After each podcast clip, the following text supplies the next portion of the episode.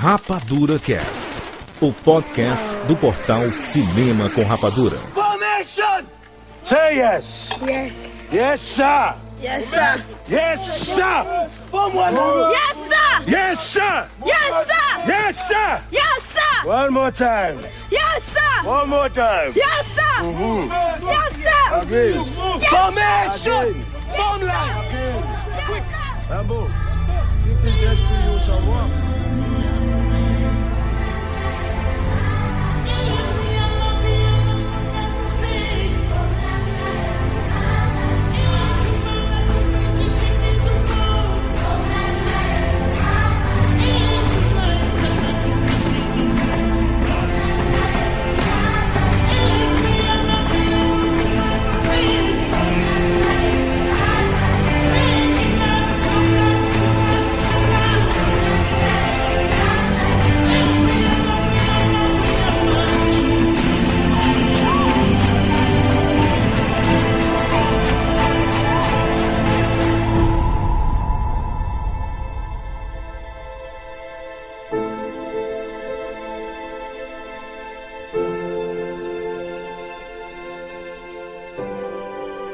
Sejam bem-vindos, séries Rapadura em todo o Brasil. Está começando mais uma edição do Rapadura Cast. Eu sou Júlio de Filho.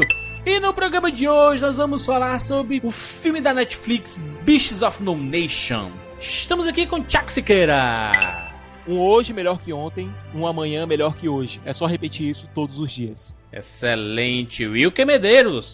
Então vamos lá falar simplesmente sobre o filme mais brutal e devastador de 2015, minha gente. Direto de Los Angeles, Fábio Barreto. Só os mortos conhecem o verdadeiro fim da guerra. Turminha, vamos falar aqui sobre este filme da Netflix, filme original, dirigido por Cary Fukunaga, que é o diretor da primeira temporada do True Detective, essa primeira temporada fantástica, essa obra de arte da televisão. Um dos protagonistas do filme é o Idris Elba, que arrebenta no papel. Se você não conhece, vale a pena assistir, depois volta aqui para ouvir, porque a gente vai revelar alguns pouquinhos spoilers da trama. O filme fala sobre algumas realidades de muitas crianças na África que perdem a sua dignidade, acabam se transformando em soldados, perdem a sua infância, perdem as suas vidas. E aí, aproveitando esse mote, a gente quer recomendar para você uma ONG que é muito importante, que é a Action Aid. Eles trabalham há muitos anos, há várias décadas, com o objetivo de, de promover os direitos humanos e ajudar muitas pessoas a superarem as dificuldades, principalmente crianças. Eu faço parte, eu colaboro mensalmente com a Action Aid. Eu apadrinhei uma criança. Eu recebo todo mês, eu recebo uma cartinha dela. O nome dela é Luniva. E ela mora no Nepal. Tem a fotinha do, do meu Instagram na época que eu postei para incentivar as pessoas a participarem. Eu acho que esse filme faz com que você abra um pouco os olhos e pense assim: poxa, eu posso ajudar alguém. Você não precisa salvar o mundo inteiro. Você pode salvar o mundo daquela única pessoa. E isso é lindo, cara. Você vai ajudar a família, você vai ajudar na alfabetização de muitas crianças. Você vai construir uma estrada de esperança para muitas dessas crianças que moram ao redor do mundo. A Action Aid não ajuda apenas crianças da África, ajuda crianças do Brasil também. O apadrinhamento é muito legal, você colabora lá com a quantidade que você puder, sei lá, 50 reais, 100 reais. Você, você escolhe a, a quantidade que você consegue colaborar todo mês. Mas, cara, vai fazer muita diferença, muita diferença. Então acesse aí mudeumavida.org.br. Você vai ajudar a mudar a realidade de uma criança e isso já vai ser uma coisa fantástica. Tomara que você se inspire, escute esse programa. A gente vai mostrar uma realidade muito dura que é escancarada no filme Beast of No Nation e espero que você se motive a colaborar Aqui no Rapadura Cash a gente vai falar sobre uma história que trata muito sobre a falta de esperança e fazendo essas colaborações, é, com essas ONGs. Existem várias ONGs, mas essa específica que trabalha com apadrinhamento de, de crianças é uma instituição muito séria e eu fico muito feliz de colaborar há mais de quatro meses aí para a vida da, da Luniva. Já recebi quatro cartinhas dela, escrita por ela, e eu fico muito feliz e é bacana ver que a minha colaboração está ajudando no crescimento e, e dando um pouco mais de dignidade para a Luniva e para a família dela. Então participe aí, mudeumaVida.org.br. E antes da gente começar esse papo, temos aqui o momento ingresso.com e eu vou jogar minha Pokébola para trazer Afonso Solano para esse momento. Caramba, tava muito frio nessa geladeira que você me colocou, gerente. Olha que bonito. Pokémon do frio, é isso? Exatamente, eu sou o so, Solan. Solangelo? Solangelo, sei lá.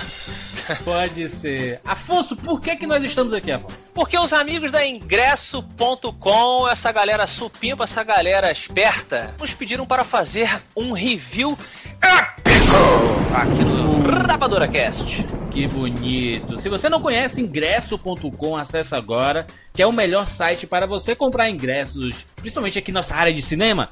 Ingressos de cinema perfeito, mas eles têm shows, teatros, tem de tudo lá no site, né? Tem de tudo. Pelo amor de Deus, não peguem fila. Fila. Isso, Fila, é, gente. fila é tão anos 90. 2016, gente, vocês pegando fila pra quê? Não, não, não, você não é essa pessoa. Você que tá ouvindo aí, você que é um rapaduriano, pelo amor de Deus, você vá no ingresso.com, você reserve, res- reserve o seu ingresso, seu teatro, seu cinema, seu show.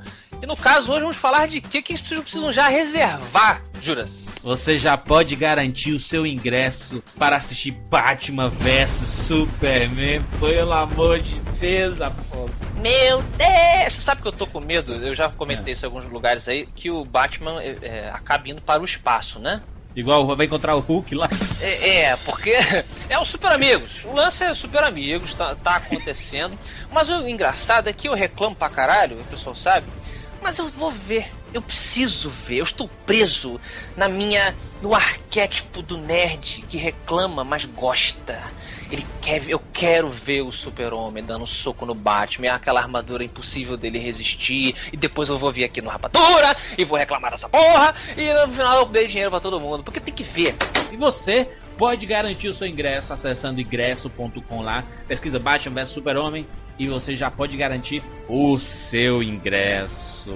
Uma diquinha, Afonso, que eu uso, Hum. independente do, do anúncio, da parceria aqui no Rapadura Cash, eu uso o aplicativo do ingresso.com no meu celular pra olhar sessões de cinema, né? Pra olhar os horários dos cinemas e tudo mais. Temos aqui um, um bom exemplo. O Super-Homem é o típico cara que entraria na fila.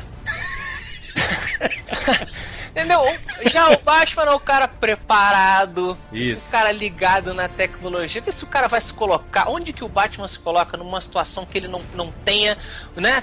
um- Uma saída, uma. Ele vai botar ali no bate-cinto dele, vai puxar o celular, vai entrar no ingresso.com e vai comprar o ingresso para Batman vs Super-Homem, que estreia quando? Dia 24 de março de 2016. Que delícia!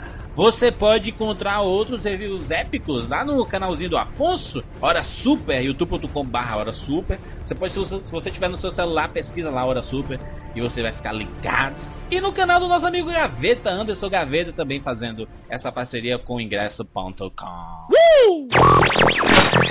Muito bem, vamos lá falar sobre Beast of No Nation agora aqui no Rapadura Cast. measurement off again. I'm a cop, you idiot. Jim's phone. Life was life. You can't handle the truth. Johnny. I'll be back. And the Oscar goes to Rapadura Cast. Better look me in the eyes, motherfucker. Who wants to fight? Aha. I'm only taking the brave. I'm not taking the scary. I'm not taking no girls. Are you ready to fight? Yes, sir. Are you ready to fight? Yes, sir. You want to take that bridge? Yes, sir. We're gonna take that fucking bridge? Yes, sir. Ibendake. Ibendake. Ibendake.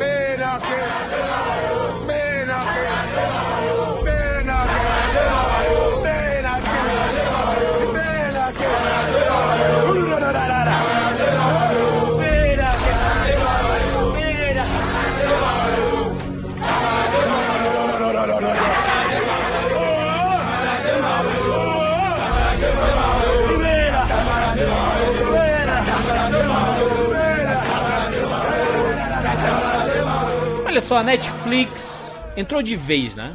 No, no ramo de longas metragens. Veio pra mudar, né? Veio, veio pra ficar, veio pra mudar. Sim. até internet. o lançamento do Beast of No Nation, né? Eles só tinham feito o que de, é, de conteúdo original? Os documentários e as séries, né? Séries. Esse foi o Ela tinha feito longa. um outro filme ali que. um- teve um filme específico que ela fez, mas que não, não ganhou tanto destaque porque também não é lá essas coisas. O, o Ah, é? Beasts of No Nation, ele acaba sendo a primeira grande produção da Netflix, né? Relacionada a, a filme, né? De longa-metragem mesmo. né? O Beast of No Nation, ele é um, uma besta particular, sabe? É um animal particular. É, eu acho que não é atraente para grandes distribuidores. Por conta da crueza do, assunto, modo Da como ele aborda o linguagem, da linguagem mesmo. Da Sei lá, linguagem. um, um Einstein, ele se divertiria muito com o filme pra, pra vender é, mundialmente, né? Porque ele adora esse tipo de filme. Sabe, sabe o que é que o filme O Einstein. Nossa, Júnior, você falou Einstein. Einstein. Eu fiquei pensando, como que, que o Einstein vai ter a ver com o Einstein? O Einstein, exatamente. É. o... Ah, sim, eu fiquei viajando também Eu aqui. também, Einstein. É, Caralho, mas co- como é que o Einstein ia vender essa do mundo dos mortos? É isso? sei lá, Jurandir. Ele vai tirar um link maluco com. O Harvey, vai ficar né? Não, e pra mim, ele, ele foi mais longe. Pra mim, ele tinha ido no Eisenstein. Não, sabe? mas, Nossa senhora. mas eu- o filme me lembrou muito. O filme me lembrou muito um longo que também foi distribuído pelo os irmãos Weinstein, que foi o Além da Linha Vermelha. Mas ali tinha toda a grife Terrence Malick de produção e tinha todos os astros envolvidos. Então se tornou um filme vendável por conta da grife e por conta dos atores envolvidos. Aqui no Beasts é, já é uma coisa diferente porque o filme não tem grandes astros e o filme tem um diretor que saiu agora de uma puta de uma série, mas que só tinha isso no currículo, basicamente, uma puta E de uma série. o, o Beast of No Nation é muito mais gráfico, né, cara? Muito mais violento, assim, do ponto de vista gráfico da coisa, né? Até certo ponto barato, né? Um filme que custou 6 milhões de dólares, né? Então. E foi vendido por 12 para Netflix. Uhum. Mas aí, curioso se queira citar o Além da Linha Vermelha, porque enquanto eu assistia o Beasts of No Nation, eu fiquei fazendo paralelos inevitáveis entre os dois filmes. O tempo inteiro. Por causa, em parte por causa daquela narração, em parte por a gente ver um outro lado da guerra, né? Porque você pega no, no Além da Linha Vermelha, é o soldado, é o cara que foi lutar mesmo, e ele até então ele tinha uma causa, né? Por mais que ela seja questionada pelo filme, existe uma causa pela qual ele está lutando. No Beast of No Nation é basicamente uma história de sobrevivência. É Isso. uma história de falta de opção, é uma história sobre o que o mundo faz com as pessoas, né? Que esse bicho, essas- esses animais, essas feras, Isso. justamente as pessoas que aquela situação cria. Não, aliás, cara, uma das coisas que mais me chama atenção no filme é justamente essa questão dos, dos lados, né? E, e é, é uma coisa que ele não escolhe nenhum lado do E olha, e, né? e foda-se lados no filme. O filme- Exatamente. Ou, ou diz assim que país o filme se passa, etc. Ele mostra ali, na verdade, que tem o lado dos militares, tem o lado Uhum. dos rebeldes, só que a gente não sabe qual é a ideologia por trás daqueles dois lados. não né? importa. E o grande Não lance. importa Porque pra não importa. É, é, é É, o grande lance do filme é mostrar que, independente de qualquer coisa, cara, ninguém tem a ganhar com aquela guerra, né? A infância dos meninos foi destruída. Se os militares pegassem eles, matariam, né, os meninos. Como foi os rebeldes, o que é que eles fizeram? Eles escravizaram os meninos. Então, é uma decisão muito acertada do Kerry Fukunaga em não focar a ideologia por parte disso, ou o país, ou algo do tipo. Então, já começa daí é, a gente ter essa sacada bacana, assim, da, da dor, né? Em pegando as pessoas, né, da cidade. Quem ainda não assistiu, né, o Beast of No Nation, tem no Netflix, é filme original. Ele, ele mostra a história desse do menino, né, o Agu. A gente acompanha o filme a partir do ponto de vista dele, inclusive, né, a guerra pelo ponto de vista de uma criança. É uma criança africana, eles não dizem onde se passa, mas você consegue correlacionar por tudo aquilo que a gente já viu em vários países africanos e que a gente vê até hoje, né? E que é corriqueiro Uhum. por lá. É, Exatamente. que ainda está acontecendo, né? Que inclusive a África é, o- é o continente com o maior número de guerras contínuas ah, na atualidade. Tem muito Guerra mais civil guerra do que a constante, gente né? vê. É, E- porque o grande lance ali é entender eh, esse fenômeno do que eles chamam de child soldier, né? Que é o, é o soldado criança. Porque isso é uma coisa assustadora que a- sempre aconteceu, de certo modo, mas lá tem acontecido muito mais. Porque essa questão de, do sequestro da criança para transformar ela em soldado Uhum. Porque é, é o jeito mais barato. Você não espera o cara crescer, tem 20 e poucos anos pra botar uma arma na mão dele. Não, pega um moleque de 12 e manda atirar, ele vai atirar do mesmo jeito. E é um problema que, que tem amaldiçoado a África há um bom tempo, que não é só a perda da infância, mas também a transformação desses garotos em armas. né? Exatamente. E, e isso daí é algo que tem destruído países por lá. Porque o que você está fazendo? Você está matando futuras gerações. Então você não tem nem, você não dá nem chance para que uma futura geração tente corrigir o erro do pai ou do irmão. Não, Não, os moleques já estão matando. É. O, o que eu, eu falei isso aí justamente porque eu, eu acho que o primeiro ato do filme ele foca muito nessa questão de mostrar como o, o Agu era uma criança normal, né? É, logo no início do filme, a gente vê aquela cena que os meninos brincam, né, cara, com uma carcaça de TV. Não, e, E- o uso da carcaça naquele E onde, plano é lindo. Eu ri com aquilo. e onde devia aparecer lá uma imagem né, do tubo e tal, a gente vê uns meninos jogando futebol, né? E, e aquilo, cara, já é um- uma alegoria, né?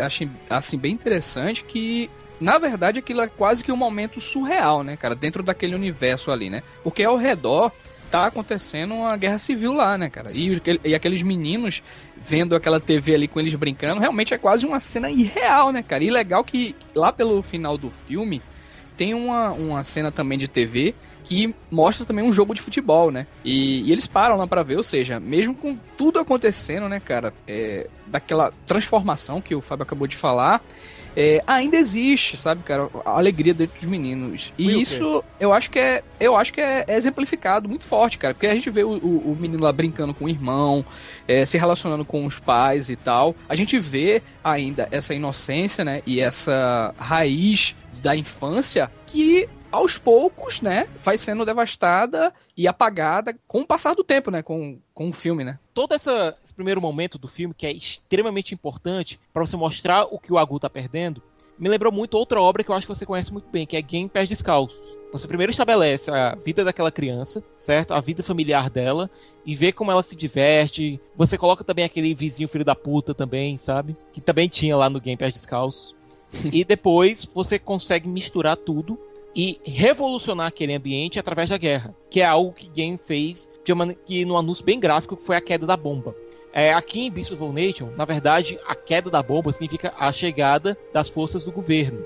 E essas forças do governo, eu acho interessante ressaltar isso, massacram a família do Agu por confundirem eles com rebeldes, com membros da facção opositora, graças à filha da putagem da vizinha. Você vê que aquilo ali, eles estão inseridos no ambiente de todos de guerra contra todos contra todos. Mas ela também já foi um reflexo. Mas, mas né, Thiago? isso, cara, cara, mas, um mas olha só, vamos, vamos, vamos tentar aqui analisar a situação. Eu assistindo o filme, eu consegui correlacionar com, com várias notícias que a gente vê, né? Tipo os massacres que a gente fica sabendo que aconteceram na Nigéria, né? É, Congo. no Congo, até em Uganda, e, e são coisas que acontecem frequentemente, normalmente chegam aos noticiários. Uma pena que nem todo mundo dá atenção. Esse filme ele serve para dar um, uma pequeno, um pequeno alerta assim o que, o que acontece com as crianças ao redor do mundo, né? E- mas, mas eu, eu assistindo, cara, eu fiquei com aquela impressão de que, caraca, mas o governo tá contra a população e existe uma, uma, uma força que é contra o governo e contra a população também. Então, assim, quem é que tá a favor da população? Ninguém, É né? porque, na verdade, Juro, se você reparar, aquelas pessoas ali estão morando numa espécie de gueto, né? Que separaram pra. Até por que alguns rebeldes moram ali escondidos, né? É a zona então, buffer. quando. Exatamente. Então, quando os militares chegaram ali, eles colocaram todo mundo numa fila, mais ou menos. Algo até que remete, né? O nazismo lá e tal, que, que eles colocavam numa fila e, e ia vendo quem era alemão, quem não era e, e tudo mais. Quem era Ia aliano e quem era separando- judeu. Exatamente. Ia separando, né? Isso aí. E eu acho que é basicamente essa questão, cara. Que ali muita gente se confundia também. com- Na verdade, tinha muitos rebeldes ali também, entendeu? Só que a Ah, família deixa do Agu era mais um deles, né? A questão da televisão, ah, primeiro que mostra que o Agu tinha um potencial fantástico pra ser um cara criativo, né? Porque quando ele vai vender a TV da imaginação, cara, putz, eu conheço muita gente que nunca pensaria naquilo, né? Ah, é, ele, ele chega, só, só, só pra exemplificar, Barreto, para as pessoas que não viram o filme, Assim, é, é, ele tá com a carcaça de TV, né? Ele tira a que carcaça. ele tirou de casa. Ele tirou de Ele casa. tirou de casa e ele queria vender uma TV imaginária, né? Que aí ele, ele fica na frente dessa carcaça. Aliás, atrás dessa, dessa carcaça. E, e aí ele pergunta assim: o que é que você quer assistir? Um show de dança? Aí ele gira lá, aí as crianças começam a ficar dançando, assim, tudo. Você quer ver um, um jogo de futebol? Aí ele gira a TV e aí os meninos ficam jogando bola, né? Assim, eles fazem uma TV da imaginação mesmo. Exato. É. Então o que acontece com essa TV da imaginação? Essa TV, eu, eu acredito que o Fukunaga foi muito além ah, de só mostrar isso, porque é o seguinte: é assim que o mundo vê esses conflitos na África. É assim que a gente vê o que acontece com essas crianças. Eles são matérias no jornal. É, através de TV, né? Eles não são. Pra... A gente não conhece eles, a gente não tem nada, nenhuma ligação, a gente não tem nada. Infelizmente, e é até uma autocrítica, é, aquele, é aquela matéria que aparece e deixa a gente triste, e aí a gente se empolga com a próxima notícia do novo teaser do Batman Sim. sabe? É, infelizmente é assim. Então eu vi aquela cena que ele faz isso pra gente. Olha só, vocês olham pela TV, mas olha quanto, quanto mais acontece. Olha quanto mais vida acontece aqui. Porque pra mim, ele definiu o escopo do filme ali. De que, olha, existe, existe vida atrás disso que você olha pela telinha. Né? Tem muito mais e vocês estão limitados. A compreensão de quem assiste é limitada. E é, sabe? Não dá pra fazer de conta que a gente entende de conflitos na África, né? de conflitos no Congo, do que aconteceu em Ruanda, do que acontece em Uganda, ah, na Nigéria. A gente não tem como imaginar essas coisas porque a gente sabe muito pouco. É uma realidade muito distante da gente. Então eu imaginei aquela cena como uma, uma certa crítica a isso, do fato de que a gente não se importa muito mais, além daqueles dois ou três minutos no jornal. Pois né? é. E, e- acabou. E aí isso leva à questão do, da- das chacinas ali, que isso vem do entendimento que às vezes a gente não tem. O que que acontece? Qual que é? E aqui eu não tô querendo bancar o especialista em África, mas é- esse é, uma, é um elemento forte lá. A maioria desses estados, eles são golpes que deram golpes em quem tinha dado golpe antes. Então, ninguém gosta de ninguém. O problema é o seguinte: o governo é tão radical e, e violento quanto os, os- os comandantes rebeldes que querem dar o golpe no governo. Porque ninguém acha que mais ninguém é digno de governar o país. Então, na verdade, o governo é só o último time de rebeldes que ganhou o golpe. Sabe? Então, eles vão matando todo mundo porque eles só confiam neles mesmos. Né? E ali a gente vê uma dinâmica um pouco diferente do que acontece no Hotel Ruanda. Porque em Ruanda o problema foi a limpeza étnica. Né? É, Era uma tribo que odiava a outra, então começaram a matar todo mundo que pertencia a outra tribo. O que acontece no, no Beast of No Nation é como eles tiram esse elemento tribal, você só vê duas forças opositoras. É, E às vezes me dá a impressão de que tem até uma terceira, porque você não sabe de fato quem está lutando contra quem. Né? Tem o tal do NDF, que, são o- que, que é o time para onde o Agu vai, né? Ah, tem o governo e às vezes eles citam mais um. Então é uma guerra constante que na verdade ninguém está seguro. Aquilo que acontece, olha só, o que acontece com o pai do Agu é exatamente o que acontece quase no final do filme, quando o comandante manda que eles entrem numa vila e matem todo mundo. Ele fala assim: todo mundo aqui é inimigo. Né? É, isso só comprova o fato de que o filme ele, ele abre com isso, ele mostra e você já tá envolvido com aquela família. Fala, Putz, eles vão rodar porque os caras entraram. Aí o Agu e o outro time fazem a mesma coisa. E não é na questão quem tá a favor do povo ou não. É que não existe nada além de quem tá no exército do qual o cara participa. Então não é uma luta ah, por ideal para salvar o povo. né? Não, é uma luta para dar o próximo golpe. Então o objetivo é outro. E o filme deixa claro, fazendo esses dois momentos. É a mesma coisa. É um Aquele ciclo, cara- né? é, aquele cara que o Agu mata com, a- com o facão, ele, ele, ele pede, pelo amor de Deus, e ele fala, eu sou um professor, igualzinho o pai dele faz. O que, que o Agu Sim, faz? pai. Ele desce a faca, porque senão ele morre. É, só complementando, Fábio, o que você tá dizendo dessa coisa de da gente não saber, na verdade, o que é que tá. Quem é quem ali naquela força, quem é, o- é, a parte militar e quem é a parte rebelde. Tanto é que a gente, no já pelo final do filme, quando eles chegam lá no quartel-general dos rebeldes, a gente. Peraí, isso aqui é um quartel-general mesmo, isso é a força militar. O cara não era rebelde, já tá no, no quartel. Então realmente vira aquele ciclo, né? De, de realmente um dando golpe no outro. E ali já tem uma força militar politizada, né, cara? Com, com patentes e tal, entendeu? Primeiro, uma coisa pra meio que descontrair. Se vocês quiserem um exemplo claro de como funciona essa, essa sequência de golpes e, um, e contado de maneira um pouco mais leve, é, assistam aquele episódio dos Simpsons na África. Que mostra justamente até que no final o guia dos Simpsons lá acaba virando o novo chefão lá. Porque. Vira o novo presidente, né? o novo É, mas presidente. é, mas é no, no, no esquema Simpsons, né? Que é, É no esquema é- Simpsons. É, é- é a comédia, mas tem um monte de crítica inserida dentro daquele universo ali, né? Exagerado, uma crítica exagerada, mas é pra. É a forma Simpsons de criticar as coisas, né? E. Aham. E outra coisa, em relação a essa força nova que assume lá, que é o, super- o líder supremo lá, que o comandante fica seguindo, fica meio incerto se eles realmente conseguiram poder. N- O filme não liga pra isso, mas aparentemente, é. como eles estavam se consolidando ali, pagando gente e tal, parece que conseguiram. Mas É. não era o foco, né? Não era o foco, não era o foco. Mas é isso mesmo, é o ciclo. É, esse pessoal foi, tirou o governo que tava lá, entrou, e você viu que até no final o Preacher, que era um dos amigos dele que foi lá pego, disse que foram, pra, pra ONG que tava cuidando deles e tal. Disse, eu vou sair daqui porque eu sou um soldado. E ele vai sair de lá e vai criar o exército dele e provavelmente vai tentar fazer o golpe também. Uma coisa que, que o filme faz muito bem, e aí a inteligência do, do, do, do material original, né? Que é baseado num livro, né? O, o of No Nation, um, um livro de um nigeriano, que aí o, o Kerry Fukunaga, que é, ele adaptou e dirigiu o filme, né? O Fukunaga ficou conhecido pelo, pela primeira temporada da série True Detective, né? O, que foi um baita sucesso e tudo mais. Ele escreve o roteiro, né? É, dirige, ele monta, faz a fotografia do filme, né? Praticamente um Robert Rodrigues do bem. Um dos Não, motivos Não, pelo Steven Soderbergh, cara. Steven Soderbergh. Robert Rodrigues não, Steven Soderbergh.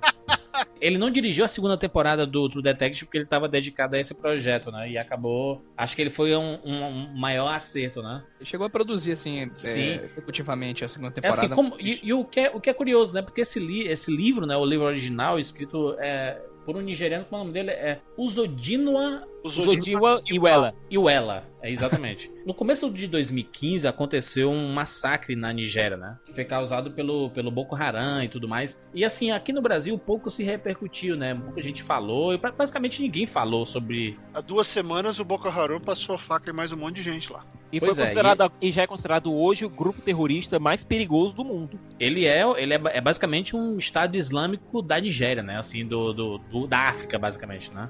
E, e, o- e uma coisa bizarra é porque, assim, quando aconteceram os ataques na França, né? Muita gente falou assim. Ah, mas vocês aí ficam é, se, se lamentando pelo ataque na França, mas o massacre lá da Nigéria ninguém falou. Aí vo- você pergunta, e você falou quando aconteceu lá em janeirinho de do- do- 2015? Você apontar o dedo é muito fácil. Eu acho que é a maior burrice do mundo e que a internet tá querendo fazer muito isso é, é que você tem que. Criar linhas de comparação, né? com Exatamente. Que, a que- minha tragédia é maior que a sua, que é Isso. maior que a outra, que é maior que a outra, que gente, é maior que gente, a outra. burrice, burrice. Você tá fazendo isso na internet, você é burro. Para, para com isso. Compaixão, cara, não, não escolhe tragédia, não, cara. Acontece tanta tragédia na África, tanta repetição, que a gente ficou meio imune a isso. Aí vem um filme desse que é extremamente corajoso, é extremamente poderoso de mostrar uma realidade, cara, que afeta a gente diretamente. Porque a gente vê, cara, um filme sendo narrado por uma criança e ele não narra, é tipo assim, a gente vê ele ele conversando, né? Ele na, na mente dele enquanto tá acontecendo algumas coisas e não necessariamente ele tá falando o que é que tá acontecendo ali na frente. Não, não ele, se passa posteriormente, né? ele, ele, ele, ele tá pensando, tipo assim, Uhum. será que Deus tá com raiva de mim, sabe? Enquanto tá acontecendo tanta tragédia na cena? Uma reflexão, né, Júlio? Exatamente, cara. E é, é tão pesado porque você vê que é uma criança, cara. Esse menino é extremamente talentoso, que faz o Agu. E ele passa uma realidade, acho que muito, muito da- do, do time lá da, da equipe, é, passa uma realidade que a, a maioria eram novatos também, né? Em, em cinema, tirando o Idris Elba, que arrebenta no filme como comandante lá. É, A, a- a gente fica se, se questionando, né? Como. Porra, é, é- é uma criança, né, cara? Olha, olha o, o que, é que essa criança tá perdendo. Aquele começo mostrando a imaginação da TV foi uma mostra que o, o Fukunaga pensou assim, é, junto, obviamente, com o material todo original, né? Tem- Vamos, vamos causar uma reflexão, vamos colocar a imaginação é, para essas crianças e ver como a gente vai quebrar essa imaginação durante o filme. Porque é a única coisa que eles tinham, né, Júlio? Se Sim. parar pra pensar. E, e é por isso, cara, que quando eu vejo cenas é, dos refugiados da Síria, cara, se des- desesperando, pegando barcos que cabem 50 pessoas e tendo, sei lá, 200 pessoas dentro do barco, e aí se afogando e tudo mais, porque nada é pior, cara, de você tirar a sua humanidade, cara, porque esses lugares, eles fazem isso. É quando tem lu- lugar que tem guerra civil, ele tira tua humanidade, tua dignidade e você quer fugir dali a todo custo, cara. E a tentativa de fugir às vezes não dá certo. Mas se você consegue, ele dá um fio, um fiapo de esperança, né? Por isso que você vê no próprio filme muitos dessa, de- desses moradores dessas regiões fugindo de carro, né, cara? Assim, Não, só entra mulher e criança.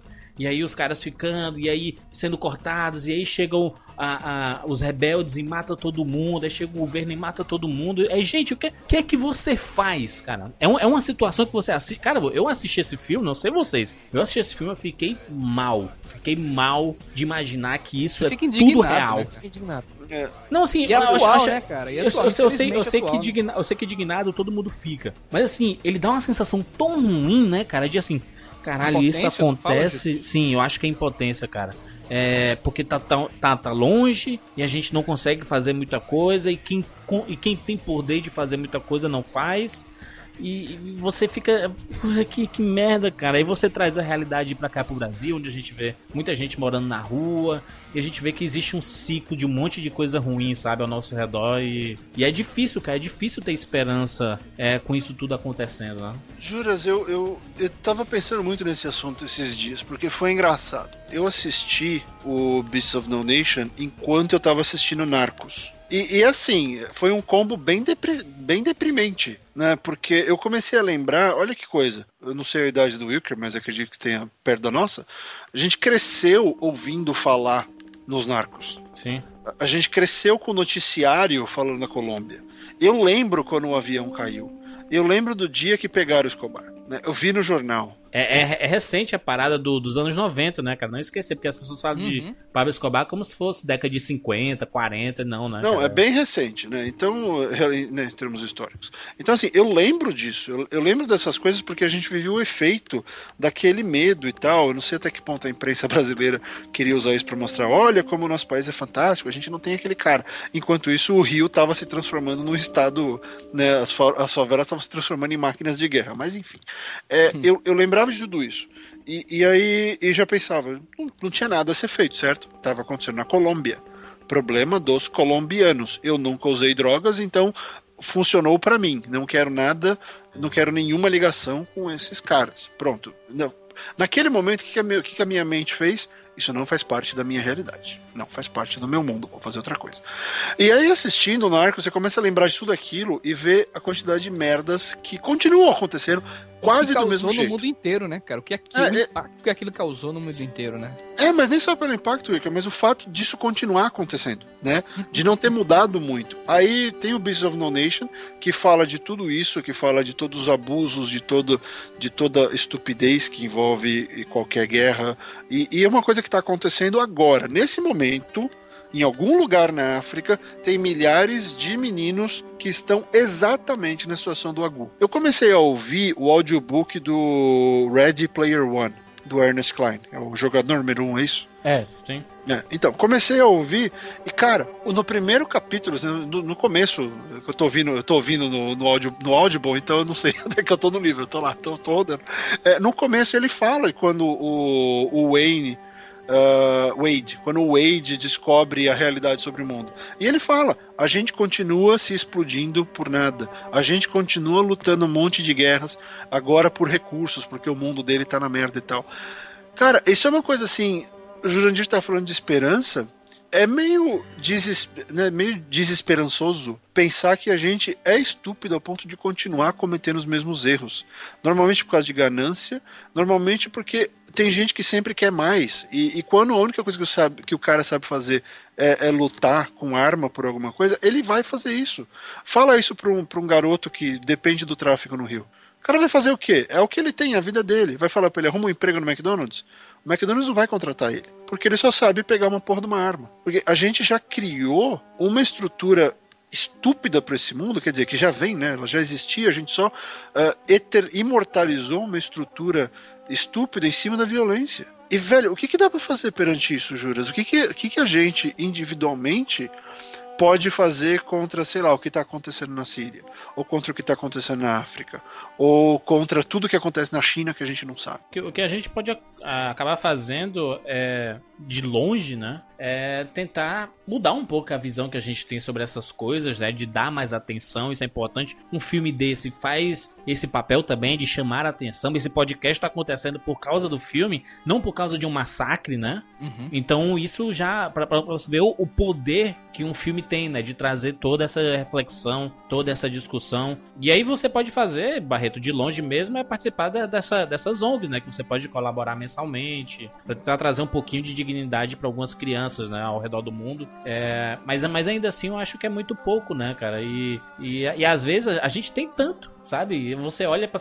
Olha, cara, olha, olha para você. O fato de você estar ouvindo um podcast, isso quer dizer que você tem condições, sei lá, de ter um computador, de ter um celular. Isso já é muito mais do que muita gente ao redor do mundo e muito mais do que essa de criança que não consegue nem ter uma garrafa d'água na mão, sabe? Então, então assim, eu mostro o quanto a gente é afortunado, né, e o quanto a gente pode fazer, né, pelas pessoas, né? É, e juro, você tá certo nessa questão do, de mudar a perspectiva e o fato de que o filme, por exemplo, traz essa, esse interesse pelo assunto e tudo, mas sabe o que é mais triste de tudo isso? É que depois que passa aquela onda de choque, ah, a, a vida volta a ser mais importante, né? A Pois vida é, vira página, né? Porque, por exemplo, eu, eu felizmente, uma das melhores coisas que eu fiz nos últimos dois anos foi não ter mais timeline no Facebook. Eu virei página, então eu não fico mais sujeito às reações bizarras das pessoas. Mas eu ouvi muita gente falando de xingamentos, brigas e, e flame wars gigantes por causa ah, de Minas. Por causa da tragédia em Minas. Sim, Mariana, É, né? compa- Mariana, Rio Doce, Mariana, tudo por causa da Samarco, aquela coisa toda. Né? Ah, porque vocês estão falando da França e Minas está debaixo d'água. É aquele negócio. Não é um nem outro, é, são- é tudo. né? A gente deveria ter um- uma. Deveria, isso é ideal, mas a gente deveria ter uma mentalidade mais inclusiva. Não, né, não especializada. Separatista, né? E- É, é, vou me que é mais preocupar só com a importante e É. tudo mais. O que é absurdo é que as pessoas assim, é, vocês aí se preocupando com a França e ninguém se preocupa com Mariana, com o Rio Doce e tudo mais.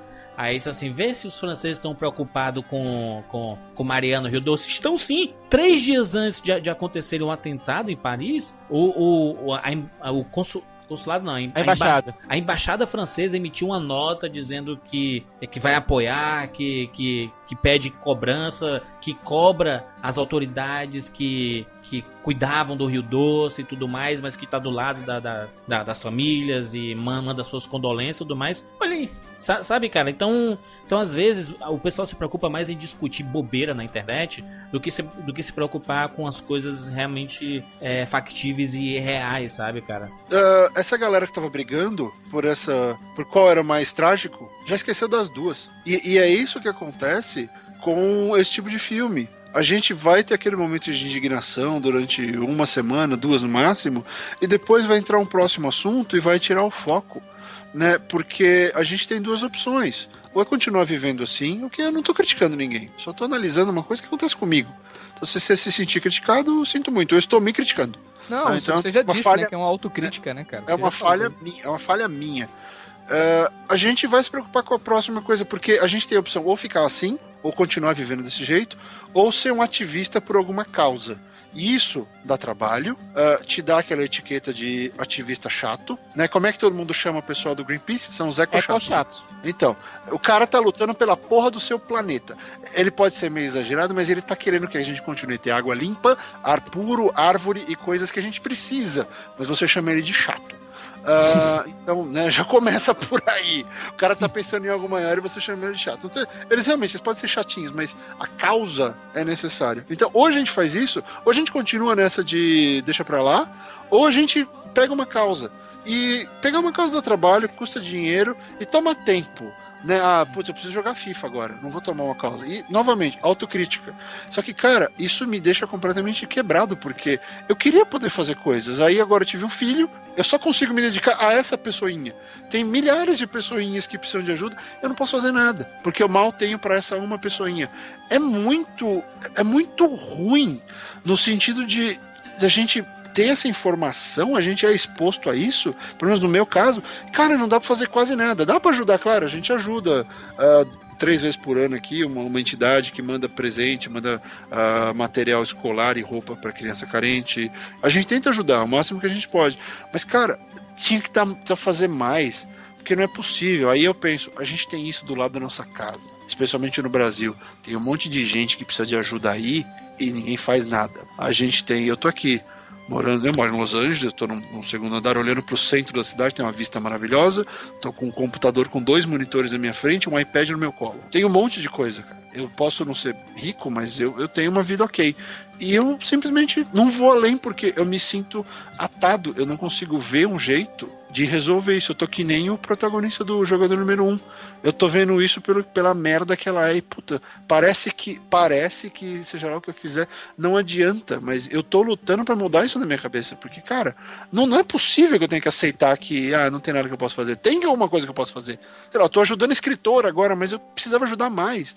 E, e é muito louco. É muito louco. Eu me sinto mal com isso. Não, e, é, e é isso, esse sentimento, o ouvinte deve estar assim, nossa, eu tô mal ouvindo esse programa, porque, mas, mas é, cara, é um pouco da sensação que o filme faz. Cara, eu acabei o filme, assisti com a Hannah, né, minha namorada. Cara, a gente assistiu, a gente ficou em lágrimas, cara. Os créditos passando, e eu olhei, assim, eu, tava, eu tava chorando, mas eu também não tava, né, soluçando, um tacardia. Não tava chorando Marley, Marley e eu, né? Mas eu olhei pra, pra Hannah, cara, e ela tava em lágrimas, cara, absurdas assim, e eu, eu entendendo, cara, assim, que porque ela, ela vê qualquer é, maltrato com crianças e tudo mais, ela fica muito mal com isso, sabe? E aí ela, ela. E a gente começou a conversar e disse assim, gente, como que isso é só um filme, sabe? É só um filme e. Mas, mas é um filme que traz uma realidade que é tão real.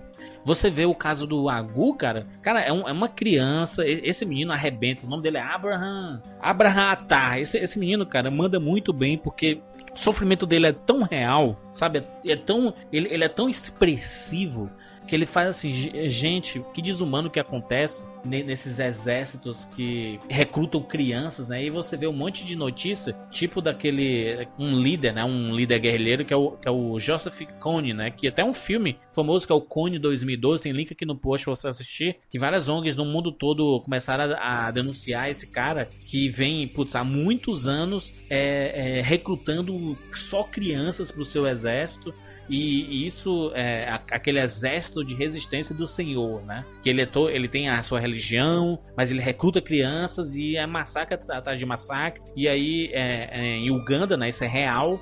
E o governo de Uganda diz que eles não estão mais no país, eles moram na, nas florestas, exatamente igual o que a gente vê no filme, né? De o, o, o Idris Elba, cara, a, é tão. Ele, ele vem como um salvador, né? O Idris Elba, né? Como um cara que ele aparece para libertar aquelas pessoas é, da ele opressão diz que vai do proteger, né, os meninos, faz promessas de riqueza, né? Mas tudo lá é é algo muito para ele, né, cara? Não, e, as, e essas promessas são muito patriarcais. Ele abraça essas crianças para parecer pra, na mente delas que agora ele é o pai que elas perderam. Não, mas é na verdade era- bestial, cara. Isso, É mas na bestial. verdade, na verdade o cara é um, é um abusador. Sim, Isso. abusador, é. Isso. Depois de tudo que ele faz, de roubar a infância dos moleques, de fazer os outros se matarem por ele, cara. Sim. Aí tem esse lance dele dizer que alguns são especiais, né? E o especial que a gente vê é algo ainda mais assustador, né, cara? Que é essa questão de violência E é- sexual. E isso é mostrado de maneira tão crua. Isso. Não, Não, mas o não, foda. não é sim. necessário mostrar graficamente, mas você sabe o que tá acontecendo. Sim, sim. Exatamente. E você se assusta, você fica em pânico com aquilo. Cara, eu vi Não, essa cena. Siqueira, eu fiquei em choque. Sabe, sabe o que eu achei mais interessante? Aí, crédito pro Fukunaga. Ele plantou a semente, porque aquele negócio que eu tava conversando, de como criar tensão. É, você fala, tem uma bomba no quarto e, e eu não falo mais da bomba, você sabe que ela vai explodir, você fica, caralho, a bomba vai explodir, a bomba vai explodir. Quando ele mostra aquela cena que o Striker vai pra, pra tenda do comandante, você já, eu fiquei o resto do filme, caralho, quando vai chegar a hora do Agu? O Agu vai rodar. E não deu outra. Só que você fica naquela, putz, agora? Não, não. é. Putz, agora? Não, isso é aquela tensão. E, e você fica meio que torcendo pra não acontecer, mas você sabe que vai Sabe, acontecer. sabe. Porque o cara, o cara salvou o moleque com segundas intenções. E você vê a reação do Striker depois que o, o Agu sai do. lá, lá da, da tenda lá do, do comandante, né? E você vê que o, o Striker ele não fala, né? É. eu não, não sei se ele fala porque Não, cortaram eu a acho que é o dele. trauma, cara. É o trauma. Eu um acho é o trauma, É o trauma, né? É o trauma, né? E o que me leva, cara, um dos pontos de novo que eu gostaria de citar, que é essa questão da mudança do garoto, cara, do Agu. Que é talvez, assim, uma das coisas mais dolorosas que eu vi no cinema esse ano, com certeza, sabe, cara? Primeiro ele passar por aquele ritual lá, né, com o personagem do Idris Elba. As coisas que eles têm que submeter aquilo ali, cara, sabe? É, é quase um processo de desuma- desumanização, Total, sabe? É um total, de civilização. É, Você é coloca aquela criança pra pensar, aquilo é o inimigo, essa é a sua família. Aquilo é o inimigo, essa é a sua família. É uma lavagem Eles cerebral, eu praticamente diria, né? morrem, né, cara? Tem uma cena lá, tem um, Não, um- um estágio lá que eles entram num, ele- num coisa meio morto, né? Num caixão lá, sei lá, numa tumba, e depois voltam à vida, entre aspas, que é tipo assim, é o teste pra eles despertarem, né? Sim. E aquilo é um ritual que mostra o seguinte: que a sua vida anterior não existe mais, você agora é parte do.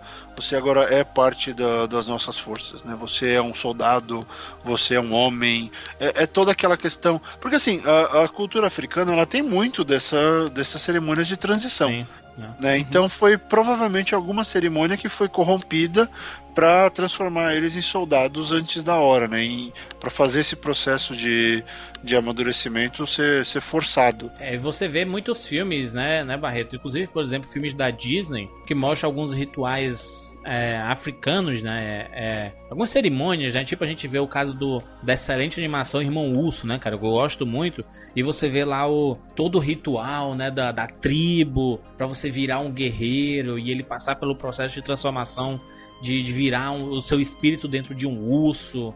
E, e- e você vê o próprio caso do Rei Leão, que tem um Rafik lá, que tem que passar aquele pozinho, que a geleinha, né, na testa do Simba quando ele nasceu. Então, assim, são, são ritos, né, ritos muito conhecidos na África. E aí, quando você pega pro lado da realidade, né, esses ritos ainda continuam acontecendo, porque na África tem muitas tribos, né, e tem muitas coisas que não se desfizeram com o tempo, né. Indo pro próprio filme, depois que o Agu passou por esse ritual de se tornar um guerreiro, entupido de drogas, nesse naquele estupor, Isso, exatamente. Tem, tem um lado da droga também, né, de, de entorpecer essas crianças. o Brown Brown, que é cocaína. É, tem uma cena que eu acho brutal, que é quando o Agu invade uma vila, naquele estupor é, por conta das drogas, ele confunde uma mulher com a mãe dele.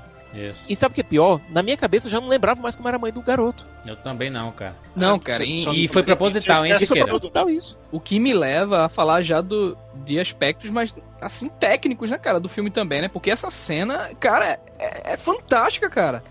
Não, é, eu novamente digo assim, que essa foi uma das cenas, assim, ao mesmo tempo que mais forte, que eu vi no cinema, que realmente é impactante, é também linda visualmente, cara. Tecnicamente falando, né? Caramba, o que é aquilo? Aquelas árvores ao redor, assim, todas ficam vermelhas, né, cara? Porque ali é o limite da surrealidade total na cabeça do Agu, entendeu?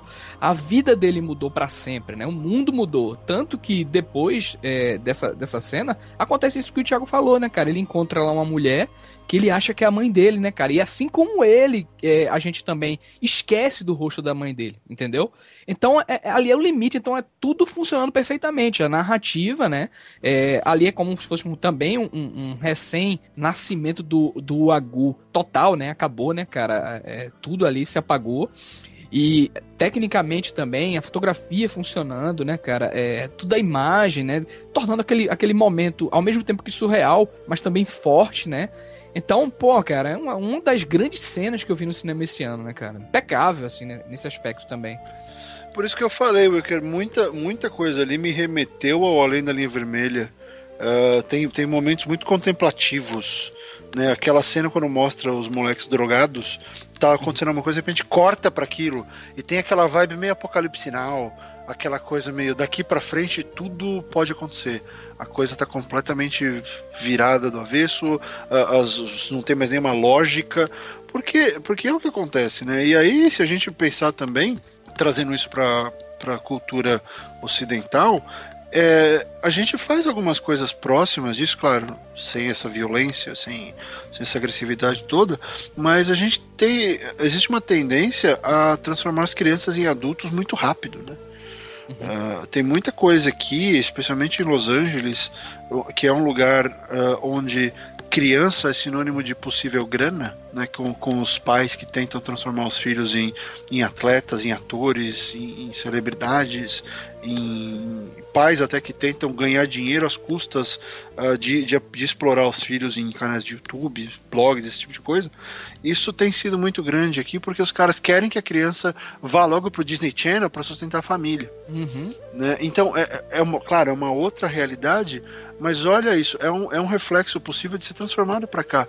Era um adulto que tinha aquele exército à disposição dele para fazer o que ele queria. Tanto que no final do filme eles estão lá minerando por ouro onde não existe ouro, porque ele quer ser o próximo salvador. E, e fala muito sobre doenças também, né, Barreto? E é tanto que o, o Fukunaga, né, eles filmaram em Gana e o Fukunaga pegou malária, cara, em Gana, nas filmagens. Não, se, se, a gente for ver a filmografia do Fukunaga, ele já tinha feito outro filme que também focava, né, cara, em mostrar mais essa região é, da Ásia. Agora, esse daí é da Ásia, né, que é o Sinobre, né? É, é, outro filme também visualmente interessante, né? Mas que também focava nesse ponto, né, cara? Então ele é um cara que já tem histórico, né, em quer, querer analisar toda essa, essa coisa, né? O próprio True Detective, se a gente for ver, o texto que era escrito ali pelo.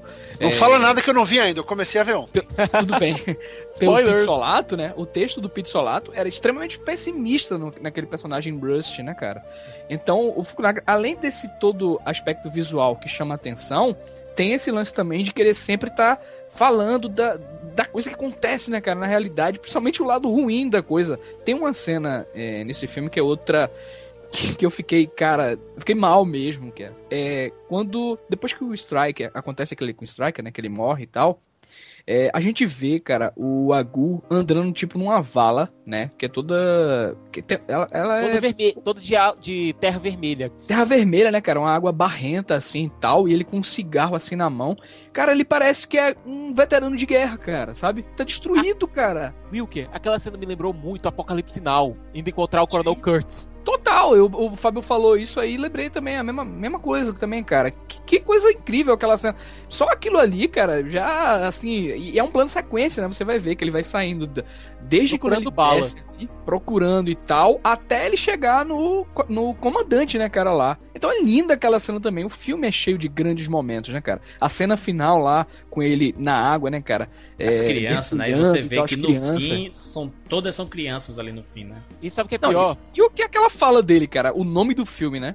É, se eu falar quem realmente eu. O, o que realmente eu fiz, você vai achar que eu sou uma besta, que eu sou é, um demônio, né? Mas eu não sou isso, né, cara? Então, tem grandes momentos do filme, cara. Você fica desolado e ao mesmo tem, tempo tem. tenta ter esperança, né, cara? Tem um momento um pouquinho antes desse final que é quando eles estão se rendendo. Que o Fukunaga ele dá uma alfinetada muito forte na gente, pra gente relembrar por um momento o começo do filme, como quando o moleque era feliz. Que é quando o soldado, que um dos soldados que vê o Agu se rendendo, era aquele soldado para que ele tinha vendido a TV, a TV imaginária. É, eu fiquei em dúvida. Você voltou para ver? Voltei, era ele. Ah, legal. Eu fiquei pensando, acho que é o mesmo cara, mas não, eu não, não consegui voltar, não quis. Porque aquele soldado, ele trabalhava para as Nações Unidas, que era a outra é. parte envolvida no conflito que é envolvida naquelas, é por isso que a gente precisava do Giovanni Envolvida, aqui, né? sim. Uh, porque é o seguinte, né? A ONU, como quem viu o Hotel Ruanda, aliás, tem um documentário, eu tô procurando aqui desde que a gente começou a gravar, tem um documentário sobre.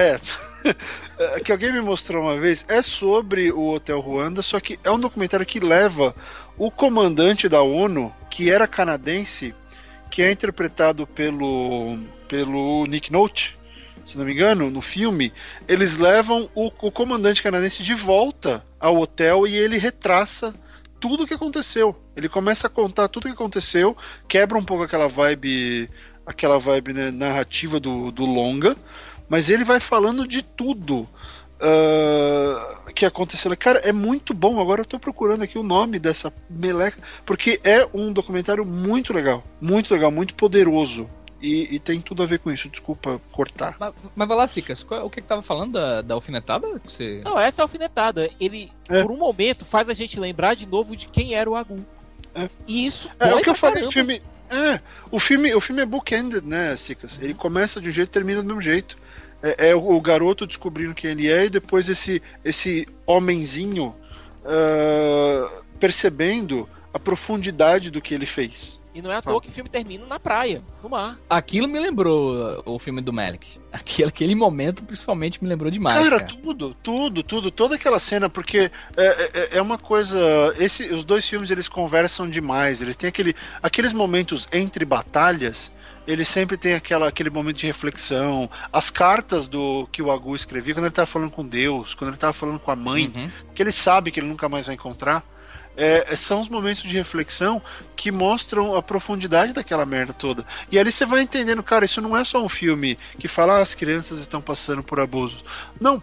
É, são gerações de seres humanos que estão se transformando em, em- em monstrinhos, sabe? E, e como eu falei, a gente tem uma certa obrigação de tentar aproximar isso da nossa cultura. E é isso que está acontecendo nas grandes favelas, quando as crianças são recrutadas para trabalhar para traficante, sabe? Por mais que o objetivo seja bom, ah, precisa da grana e tudo, elas estão passando pela mesma Não, coisa. a alegoria total, a alegoria total. É? Não tem, não é só É. um lugar, não é só um exemplo. É, acho que você já citou vários deles aí ao longo desse cast, né, cara? E a gente pode tomar isso como referência mesmo, entendeu? É, Com e, o, e assim, esse filme acaba sendo uma consagração de vários de vários nomes, né? Da própria Netflix, por apostar nesse tipo de, de trabalho, né? de projeto. Filme poderoso e que vai levar o nome da Netflix é, mais longe ainda. É, não esquecer que esse filme entrou numa, numa batalha contra os cinemas, né? A Netflix brigou com os cinemas que não queriam exibir o filme porque é, a Netflix bateu que ele ia estrear ao mesmo tempo nos cinemas e ao mesmo tempo na Netflix, e aí os cinemas não gostaram, as grandes redes boicotaram o filme. é, por proteção de mercado, obviamente, né? Porque não vai deixar um filme, mesmo filme que tá no cinema, na, no, no, no serviço online, sabe?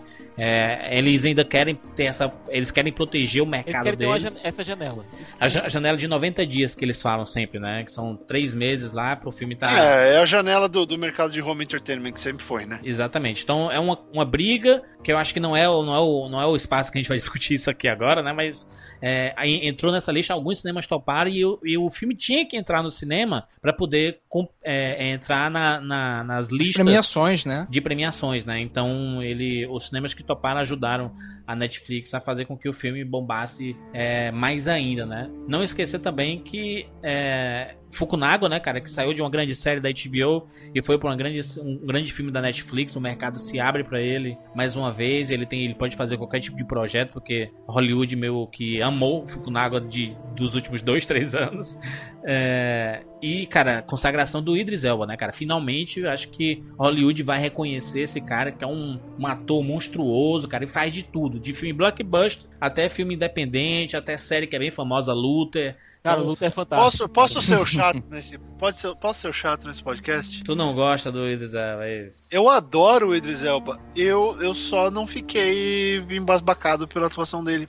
Eu Cara, tem um momento ali sensacional que é quando ele vai preparar os meninos pra irem pra luta, que ele dançando assim, chega perto dos meninos e, cara, aquilo ali, porra, é catártico, cara, chega a ser. Um personagem que me noja, sabe, Barreto? Então eu, eu acredito que, que ele fez um, um bom trabalho como ator, sabe? Porque se, se ele, se ele causa isso na- nas pessoas, sabe? Não sei. Não, eu, eu entendo. E, de novo, não estou criticando o cara. Foi só. Eu achei que tinha tanta coisa boa circundando aquele Sim, personagem. sim, sim. que ele não, ele não foi um grande destaque pra mim, porque, sei lá, eu sempre penso nesses líderes malucos, porque é o que ele é. O Forrest Whitaker ah, era muito mais maluco que esse aí, e, e tinha um poder de atração maior.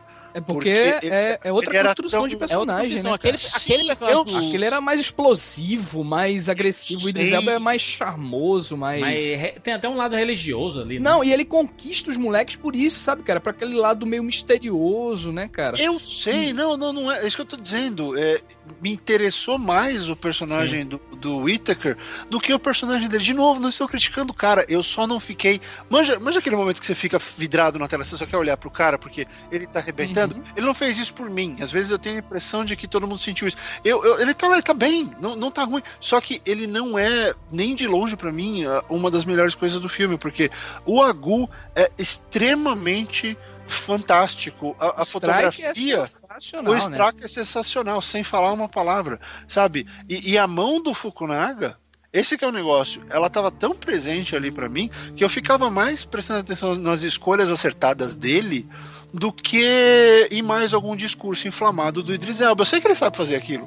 Manja, eu penso, eu acho assim, ele não foi além do que eu já tô acostumado dele. Que é bom, eh, sabe? Ele não, ele não saiu da curva para mim. Essa não seria a minha crítica. A minha avaliação dele é que ele não saiu da curva. Ele fez o que ele já faz bem, então ele tá bom, mas não foi, oh, caralho, que fantástico. Não, ele é caralho que fantástico em tudo, cara. Sabe? Eu gosto dele até no Pacific Rim, pô. O, o figurino dele. É, vamos vamos cancelar Apocalipse, né? Reset the clock! Seu nariz tá sangrando. Não encosta em mim. Encosta em mim. O figurino do Beast of No Nation ajuda muito, né? Ajuda muito. A direção de arte desse filme é linda. É muito bom, É verdade. lindo. O design de produção desse filme, impressionante. Fotografia, design de produção, direção também, um puta acerto também, sabe? É, e é um uma das coisas que mais me chama atenção é a direção do Fukunaga mesmo, cara. O trabalho dele, assim, de modo geral, é para deixar você besta mesmo, né? Realmente não era, não era só o Nick Pizzolato ali no True Detective, né, cara? Agora, Era- Barreto, só lembrando uma coisa: o Idris Elba também é produtor do filme, tem dinheiro dele ali, ele investiu grana ali também. E- Ou seja, o cara é um cara que realmente acreditou no projeto desde o começo. Agora, Thiago, é, em relação ainda a aspectos mais técnicos assim, o Judas até falou essa questão da narração em off. Eu normalmente não gosto de narração em off, cara. Nesse filme, caso assim. funciona. Nesse caso funciona, Exatamente. funciona muito É, bem, por porque exemplo, naquele filme, naquele filme A Travessia, eu acho pavoroso aquela narração em off ali, muito brega, não tem nada a ver. Mas assim, é poucos O do- caras, O do o World teu Trade Walker, Center? o teu Walker. é, é. é, é, poucos caras sabem trabalhar isso de maneira orgânica, né? O Scorsese, por exemplo, é, um- é mestre em trabalhar dessa maneira. Mas aqui o Fukunaga, eu acho que ele marca outro golaço justamente porque o menino não fala o que tá acontecendo Ele não tá posteriormente, né? descrevendo a ação. Ele não tá descrevendo a ação pra Exatamente, gente. é o que tá Ele tá acontecendo ali, cara. descrevendo- É uma espécie de Ele tá reflexão, né? descrevendo, é, ele tá descrevendo as reflexões que ele faz. A, a conversa que ele tem com Deus, é, a conversa que ele tem com a mãe, a, a E é dor que ele orgânico, sente. cara. É muito orgânico, é. Narrativamente Ó, ó, funciona vamos- perfeitamente. E é econômico. Vamos- e, é, e, acontece- é. e é um recurso usado de maneira econômica. Vamos usar o termo técnico certo pra isso? Esse filme inteiro é desenvolvimento de personagem. É, é um Esse estudo de filme personagem, né? inte- É, estudo de personagem. Esse filme inteiro é a gente entendendo o dilema de que crianças, ah, pelo qual crianças como o Agu passam. Esse filme ele tem essa função.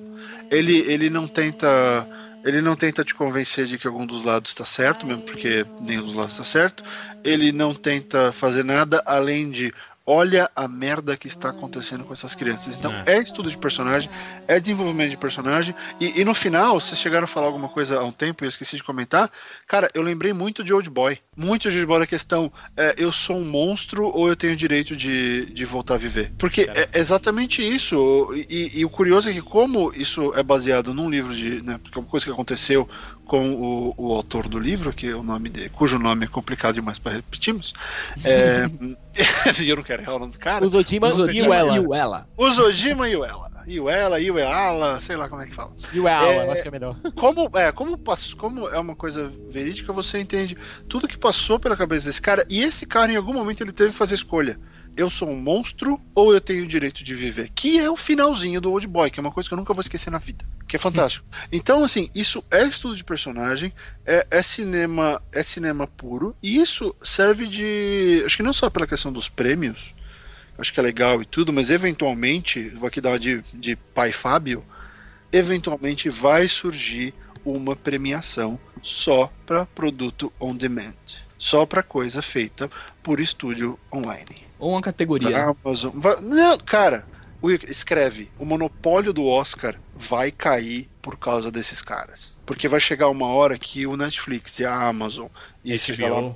e a HBO. É que a HBO ela joga na TV, né? Eles não faz nada, porque esses caras nasceram online. Eles nasceram como plataforma de entrega digital, o Hulu. Quando esses caras, e vai ter mais uns dois ou três players aí, fazendo um monte de filme bom, vai pintar uma premiação. E aí, com quem você acha que essa premiação vai falar? E esse público vai parar de se preocupar com o Oscar. Porque a linguagem vai ser outra, os títulos vão ser outros, e aí, cara. Aí o Oscar vai ter que abraçar, né? Vai ter que criar uma categoria pra lá, né? Vai, Pra mas- chamar. Ou É, então, vai não, ter criar categoria não, abrir, realmente, abrir. Como foi a animação. Quer- Querendo ou não, a categoria de animação tem o quê? 10 anos? É, foi lá com, com Shrek. Gente, vamos pras notas aqui rapidinho pro Beast of No Nation. Filme na Netflix aí. De 0 a 10, por favor.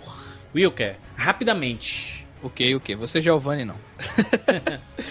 então, é um filme, como eu falei, grandioso, né, cara? Importante em vários sentidos, né? Tanto como um, um novo começo dentro da sétima arte, né? Quanto como obra e produto, assim. novamente, é sublime tecnicamente, né, cara? Grandioso, assim, em direção. Cheio de atuações monstruosas, né? O Idris Elba, que a gente elogiou, mas os dois meninos estão...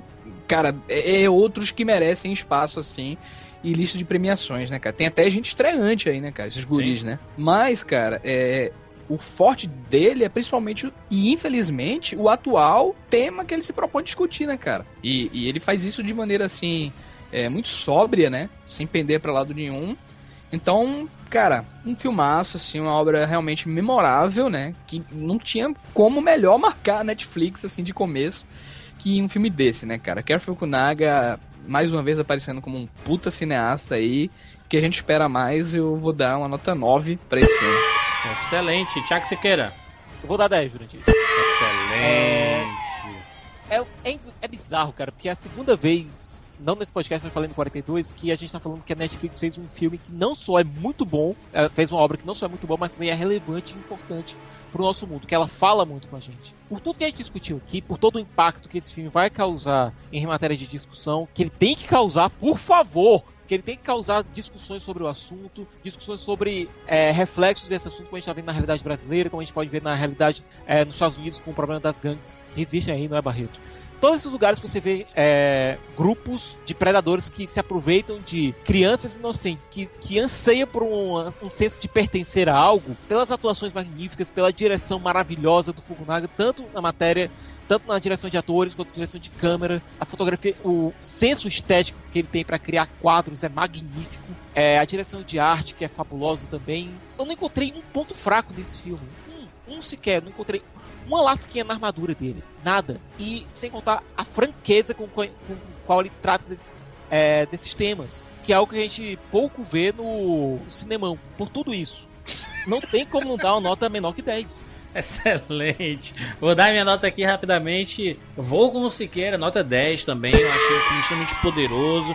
Filme, assim, belíssimo de figurino, esteticamente falando. Os atores estão demais, cara. Inclusive os novos, como os veteranos. A direção está espetacular. O roteiro do filme é muito bem, muito bem amarrado, que ele fecha. Ele é um full circle, não? Ele, quando chega no finalzinho, ele ele amarra tudo assim, fica tudo, tudo, tudo, bem redondo e fácil, de fácil compreensão. Um filme poderoso vai te deixar, cara, no chão de porrada que ele vai dar na tua cara e o quão mal você vai se sentir. Você sai do filme querendo fazer alguma coisa, querendo ajudar alguém. E existem várias possibilidades. A gente tem alguns links aqui na postagem. Dá pra gente tentar mudar um pouquinho assim, mudar de um, uma pessoinha. A gente muda de uma pessoinha, a gente faz o no, nosso papel e aí vira uma grande bola de neve se todo mundo fizer a, a sua parte, né? Se puder, né? Obviamente, né? Se você puder, é show. Barretinho? A gente tem que escrever histórias relevantes. Acho que o maior problema de autores em geral é só fazer aquela história porque a gente quer contar, mas ela não tem relevância, ela não tem razão de ser. E aí o cara lê, acha bacana e esquece. Não é aquela história que marca, porque pensa as histórias que marcam a gente. São as histórias que têm relevância, que fazem, como o Jurandir acabou de dizer, que fazem a gente querer agir, que fazem a gente querer tomar uma atitude, sair do nosso da nossa bolha de segurança. E a, só a relevância traz isso. Né? Então o Juras até falou né, de, de ajudar e de repente tem gente muito mais próxima de você na sua comunidade, no seu isso. bairro, sociedade que precisa de ajuda e, e é mais ou menos, entra novamente naquilo que a gente conversou, né? Você não tem que ficar bravo com quem ajuda animal uh, porque não ajuda a criança, ou o contrário. Não, tem que ajudar os dois, tem que ajudar quem precisa, né?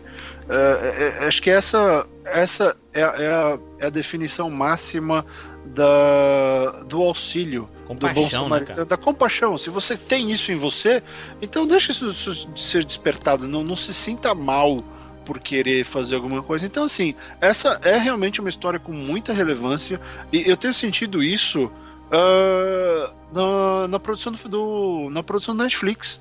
Você começar, tirando, claro, a parte dos super-heróis, que tem a sua relevância, mas que é diferente, é uma outra parada, uhum. né? As séries mais, vamos chamar de séries, só pra. Só pra Não, a, a própria Jessica Jones. Jessica Jones, cara, a veio... própria Jessica Jones é de uma relevância que talvez a Netflix não tenha não, feito ainda, né? É, então... Ela e a Orange the New Black ali são muito é, parecidas, assim, nesse, Exatamente. O, o Bloodlines tem isso, o Narcos tá com isso, quer dizer, o Netflix, ele tá contando histórias que valem a pena ser contadas.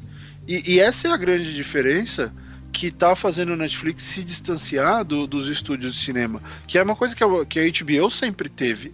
Você pega os filmes de TV da HBO, como o, o Too Big to Fail, o filme da Sarah Palin, lá, o, o Sim. a Game Change, esse Normal tipo de Heart. filme, né? Exatamente, Normal Heart, uh, Angels in America. Você tem uma série de coisas da HBO que vem com uma razão, que vem para abrir os olhos para temáticas, demandas ou coisas que o mundo precisa mudar, melhorar ou entender, que o Netflix entendeu muito bem.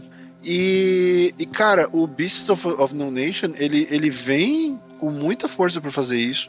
Como os meninos falaram, é um baita de um, de um primeiro filme, né? Uma coisa que já, já dá um tapa na cara e fala: é, é assim que a gente vai brincar. Né?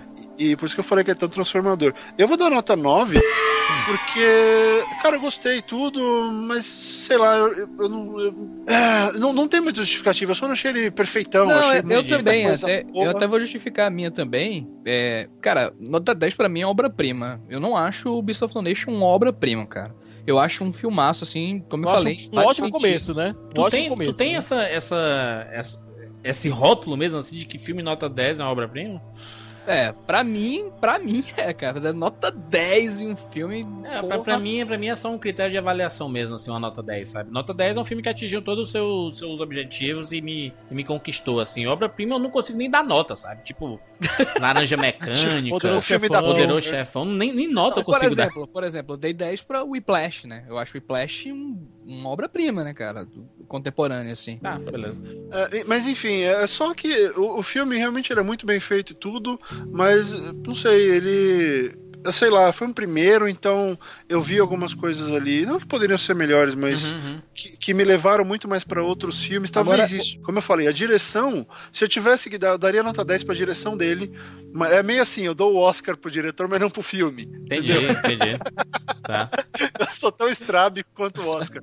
Mas eu não sei, eu achei que foi Mas não baita diminui a importância e a relevância do filme, né? Não, de maneira alguma. É um filme Não. que deve ser assistido. Eu não sei em que É estado. porque é uma nota 9, né, cara? Não é uma nota 2, né? Eu não tô dando dois, então esse filme é uma Cara, eu não falei mal do filme. Eu só Entendi, elogiei o filme inteiro. Eu só dei uma nota Entendi, 9. mas, mas eu, eu- eu entendo isso, que a gente a- às vezes não consegue falar mal, né, de alguma... Putz, o que que tu não gostou? Nada. E por que tu não deu 10? É porque faltou a, a liga que estourasse aqui na cabeça. Caraca, que fantástico. que Tá, tá tatuado na pele, né? É, é, sabe, na verdade, eu acho que perde esse- esse um ponto porque o Idris Elba não explodiu pra mim. Entendi. Porque ele só está bom, ele só está Idris Elba, mas ele não tá. Puta que pariu, Forrest Whitaker no último Rei da Escócia. É. Faltou isso pra mim. Faltou ele chegar com aquele poder de falar: olha como eu estou fazendo a diferença e eu não estou. Ele, ele era mais um, ele se encaixou perfeitamente, mas sei lá, eu esperava essa, essa força descomunal dele que, que não veio. Então, mas assim, cara, nota 9 é fantástico e, e, e é aquele negócio. Procure mais informações sobre Sim. Este filme. Tem, Tem muitos muita links aqui no post, viu, Barreto? Muitos links sobre, sobre vários documentários, alguns textos, etc, pra você complementar a sua experiência aqui. É, e uma informação hollywoodianesca, o Ben Affleck, por exemplo, ele tem, ele faz muita coisa para ajudar ah, os desabrigados, refugiados e, e crianças carentes Uhum. no Congo Ocidental, Congo Oriental, no West Angelina Congo. Jolie também, né? Angelina Jolie é bem conhecida disso também, né? Então eles fazem, eles militam por esses caras, eles tentam dar aquela força. Um dos curtos do Ben Affleck, que é o Give Me Shelter, que ele pegou lá a busca do Rolling Stones, ele fez, né, cara, em benefício justamente a essa questão, né, a, a- a povo da África, a tudo isso aí, né. É um Sim. dos poucos curtos que ele tem na carreira dele. Se vocês quiserem, vou mandar o, o link aí para os juras.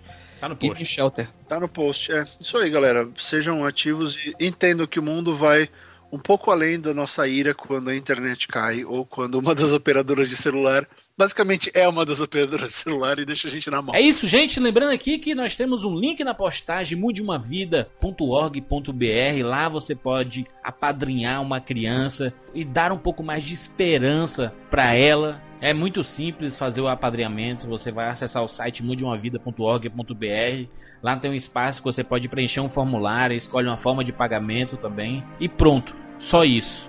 O resto é a Action Aid que cuida. No primeiro mês você recebe um kit dizendo qual, qual a criança que você está apadrinhando. E eu gostaria de receber dos ouvintes do Rapadura Cash fotos quando vocês receberem esses kits. Cara, com 52 reais por mês você consegue fazer muita diferença. A gente pode fazer a nossa parte, a gente pode melhorar a vida de muitas pessoas. Vamos um por um Você ajuda uma criança, outra amiga ajuda outra criança, e aí a gente vai fazendo a nossa parte. E talvez o mundo se transforme num lugar melhor. Talvez não o mundo inteiro, mas pelo menos para aquelas pessoas que você está ajudando, o mundo vai se tornar melhor. E aí vira uma bola de neve, né? Se cada um fizer a sua parte, a gente vai viver num mundo muito mais feliz e muito mais digno e muito mais esperançoso para todo mundo. Muito bem, é isso. Se você gostou desse Rapadura Cast, deixe seu comentário aqui no cinemacomrapadura.com.br. Lembrando agora que nós fazemos uma live toda segunda-feira, trazendo os feedbacks que vocês mandam pra gente, seja por e-mail, seja por comentários, seja pelas redes sociais, alguns links que vocês mandam. A gente acaba prolongando mais o assunto das edições do Rapadura Cash nessas lives. A live tem uma horinha de duração, começa sempre na segunda-feira, tem link na postagem aqui para você saber como assistir. É um hangout lá no YouTube, então é muito fácil de acompanhar. E se você perdeu essa live quando nós fizemos, ele é liberado também no nosso feed, então pode ficar tranquilo, assine o feed do Rapadura Cash. Curtiu o Beast of No Nation? Quer deixar a sua opinião aqui pra gente ler lá na live? Acesse aí cinemacomrapadura.com.br, deixe seu comentário ou dá uma, uma seguida nas nossas redes sociais, porque a gente publica posts lá também sobre as edições, lá no facebook.com barra cinema com rapadura e lá no twitter.com barra rapadura, né? O arroba rapadura no caso, né? E tem o nosso Instagram também, arroba cinema com rapadura. É muito fácil de seguir, porque aí você fica por dentro de tudo que acontece aqui no Rapadura Cast. Fizemos já um experimento da live, ficou bem bacana, o resultado você já pode ver lá nossos feedbacks sobre o mercado chinês. É uma forma de interatividade, assim, você estava sentindo falta dos, dos feedbacks aqui com os ouvintes, a gente lê, a gente comenta, a gente estende os assuntos, a gente vai falar muito mais sobre o Beast of Foundation. Por isso, se você quiser que seu comentário seja lido na edição extra do Rapadura Cast 458, Deixe seu comentário aqui no cinemacomrapadura.com.br. Todos os links de tudo que comentamos aqui tem na postagem desse cast. Então acesse lá, tem muito material bacana, inclusive datas da live, links de alguns documentários relacionados a Beast of No Nation, então tem muito material bacana. Acessando cinemacomrapadura.com.br você fica ligado em tudo. E é isso, nos encontramos na próxima semana. Tchau! Eu não gosto quando olha nos meus olhos. Então, se eu olhar pra mesa, como posso falar com você? M. Ela acha que eu não falar é porque só consigo me explicar como um bebê. Mas eu não sou como um bebê. Sou como um velho. E ela é como uma garotinha. Porque eu lutei numa guerra. E ela nem sabe o que é uma guerra. Tenta. Tenta contar pra mim algumas das suas experiências. Ou tenta me contar sobre o que está pensando. Eu tô pensando no meu futuro. Muito bem. Muito bem. Então, como vê o seu futuro? Eu vi coisas terríveis. E fiz coisas terríveis. Então, se eu contar pra você, isso vai me fazer ficar triste. E vai te fazer triste também. Nessa vida. Eu só quero ser feliz nessa vida. Se eu contar isso pra você, você vai achar que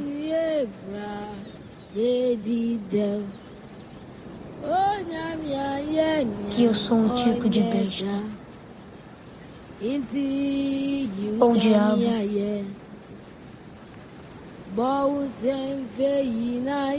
Eu sou todas essas coisas.